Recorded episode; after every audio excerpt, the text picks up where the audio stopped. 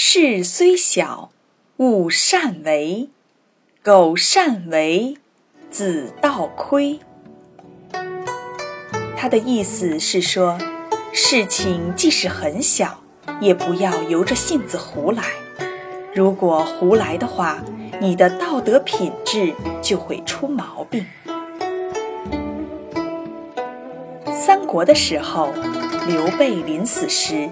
对儿子刘禅很不放心，除了把他托付给丞相诸葛亮，还写了一封信来教育他。信中说：“勿以恶小而为之，勿以善小而不为。为贤为德，能服于人。”这是讲，不要认为这件事情小。坏事就可以胡作非为，好事就可以不做。只有品德良好，才能让人信服。后来，刘禅在诸葛亮的辅佐下，蜀国还没有大的失误。